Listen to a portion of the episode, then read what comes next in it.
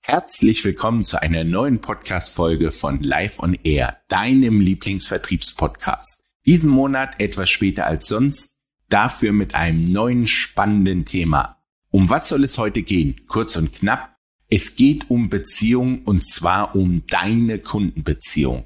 Warum ich genau dieses Thema in einer neuen Folge thematisieren wollte, liegt daran, dass es sich so viele Vertriebsmitarbeiter am Anfang mit ihren Kunden schon so richtig schwer machen und sich dann wundern, dass es ein recht inhaltsloses und unfruchtbares Gespräch mit dem Kunden war. Nehmen wir den Klassiker. Du telefonierst mit einem Kunden oder bist vielleicht bei einem potenziellen Kunden vor Ort und es findet ein kleiner Smalltalk statt. Danach stellst du die Frage aller Fragen, nämlich eine Problemfrage. Im freien Feld hört sich das dann häufig so an. Lieber Kunde, was sind denn Ihre größten Herausforderungen? Auch diese Variante wird immer wieder gern genommen. Lieber Kunde, was beschäftigt Sie aktuell? Per se ist nichts Falsches daran, mit dem Kunden über seine Herausforderungen zu sprechen. Und Effizienz finde ich auch sehr wichtig im Vertrieb. Jedoch lass uns kurz einmal zurückblicken auf unsere Jugendzeit. Also die Zeit,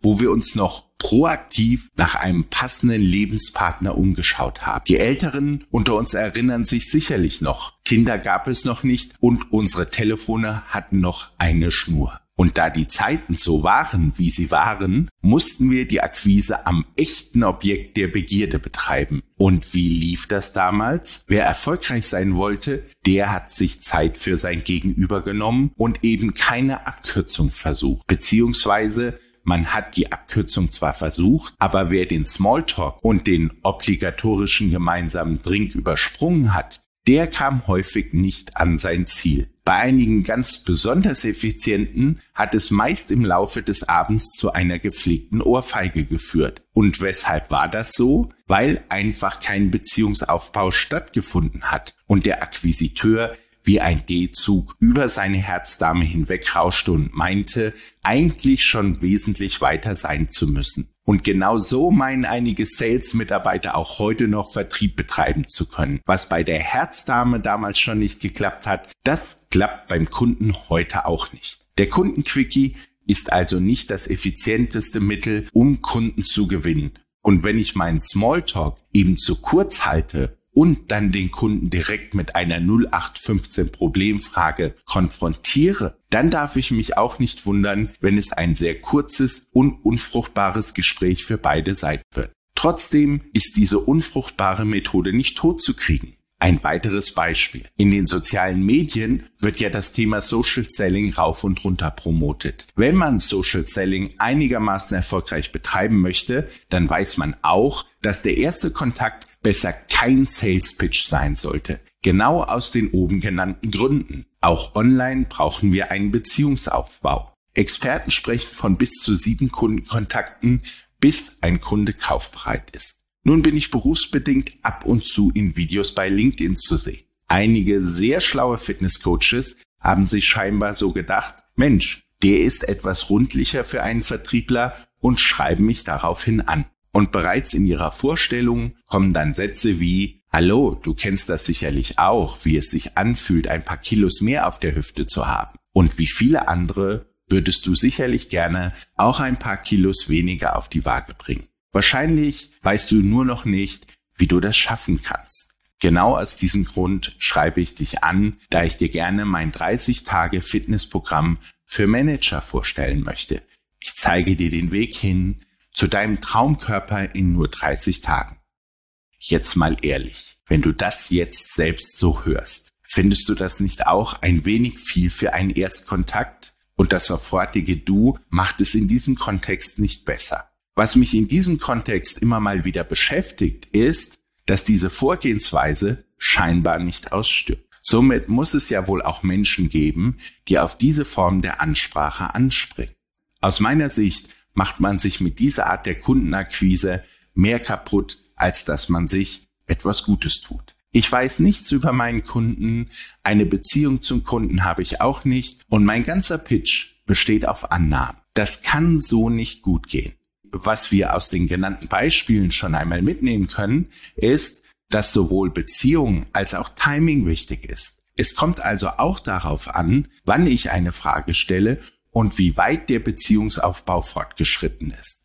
Was ich zusätzlich extrem wichtig finde, ist, dass die Problemfrage spezifischer ist. Weshalb ist das so?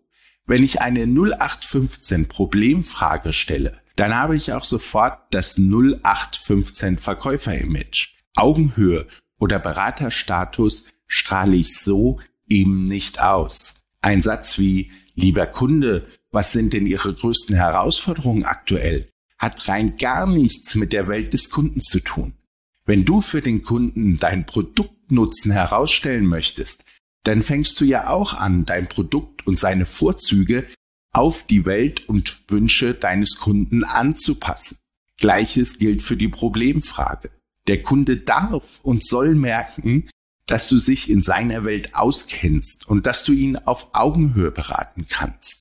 Deine Problemfrage sollte also auf den Kunden und seine Welt zugeschnitten sein. Dazu würde ich an die Problemfrage auch immer eine Auswirkungsfrage mit anhängen. Wie könnte das klingen? Nehmen wir doch einfach mein Metier, also Trainings. Lieber Kunde, wie aufwendig ist es eigentlich für Sie, Ihre Vertriebsmannschaft regelmäßig zur Kundenakquise zu motivieren und wie wirkt es sich für Sie aus, wenn Sie es einmal nicht machen? In dieser Frage habe ich seine Salesmannschaft eingebunden und die Auswirkungsfrage gestellt. Mit dieser Frage bin ich schon etwas näher am Business meines Kunden. Und sie ist nicht mehr ganz so 0815. Die Auswirkungsfrage stelle ich deshalb, weil der Kunde dann selbst hört, welche Auswirkungen es für ihn hat. Aus psychologischer Sicht ein nicht ganz unwichtiger Faktor, da ich so das Problembewusstsein des Kunden bestärke. Dazu kann ich nun auch sehr schön mit dem Kunden darüber sprechen, ob wir nicht gemeinsam die aktuelle Situation verändern möchten. Gegebenenfalls muss ich dann nur noch begründen, weshalb er die Veränderung gerade mit mir tun sollte. Man kann sich hierfür auch als Gedankenstütze die drei Why-Fragen merken. Why change? Why now? Und Why me? Das ist übrigens auch ein Ansatz, den man durchaus zum Einstieg nutzen kann. Nehmen wir nochmals mein Setting. Hier stelle ich dann beispielsweise die Frage, was würden Sie denn gerne verändern wollen, wenn Sie auf Ihre Organisation oder auf Ihr Team schauen und was sollte aus Ihrer Sicht am Ende anders sein? Und um den Kunden noch ein wenig konkreter werden zu lassen, frage ich ihn auch häufiger, woran er merken würde, dass unsere Zusammenarbeit erfolgreich war. So erfahre ich gleich auch etwas über die Bewertungskriterien meines Kunden und frame ihn dorthin, automatisch in seinem Kopf über eine Zusammenarbeit mit mir nachzudenken. Du siehst, es ist gar nicht so schwer, gute und kundenbezogene Fragen zu stellen. Und bitte lasse es deinen Kunden spüren, dass du dich mit ihm und seinem Business beschäftigt hast. Es hebt dich gleichzeitig auch von den Wettbewerbern ab, die das vielleicht nicht getan haben. Nun noch ein paar Worte zum Beziehungsaufbau. Schaue dich mit offenen Augen in dem Büro deines Kunden um. Für gewöhnlich gibt es immer ein paar persönliche Dinge, auf denen man ein Gespräch aufbauen kann. Gleiches gilt übrigens für viele Social-Media-Profile. Wo engagiert sich dein Gegenüber beispielsweise sozial? Wie hat er sich ablichten lassen? Hält er seine Breitling oder Rolex in die Kamera? Welche Posts postet er, die nichts mit seinem Kernbusiness zu tun haben. Was postet er in anderen sozialen Netzwerken, beispielsweise auf Facebook? In einem anderen Trainingskonzept von mir geht es genau darum. Wir haben über Merkmale im Büro oder aufgrund der Social-Media-Profile Beziehungen geknüpft und es funktionierte erstaunlich gut. Und weshalb ist das so? Weil Menschen ja nicht ohne Grund Dinge auf ihrem Social-Media-Profil ausstellen. Niemand trägt beispielsweise sein Geburtsdatum auf seinem Profil ein, wenn er sich nicht auch über Gratulanten freut. Niemand zeigt sein soziales Engagement bei der Freiwilligen Feuerwehr an, wenn er nicht stolz auf sein Engagement ist. Man muss also nur ein wenig mit offenen Augen durch die Welt gehen und man kann sehr leicht mit einem Kunden in ein Gespräch eintauchen, um über sein Steckenpferd, die Uhr, den Porsche oder ähnliches zu sprechen, wenn er es mir doch so bereitwillig auf seinem Profil oder in seinem Büro anbietet. Und damit möchte ich für heute dort enden, womit ich diesen Podcast begonnen habe. Ohne Beziehung ist alles nichts. In diesem Sinne, dir eine erfolgreiche Zeit und bis zum nächsten Monat hier bei Live on Air.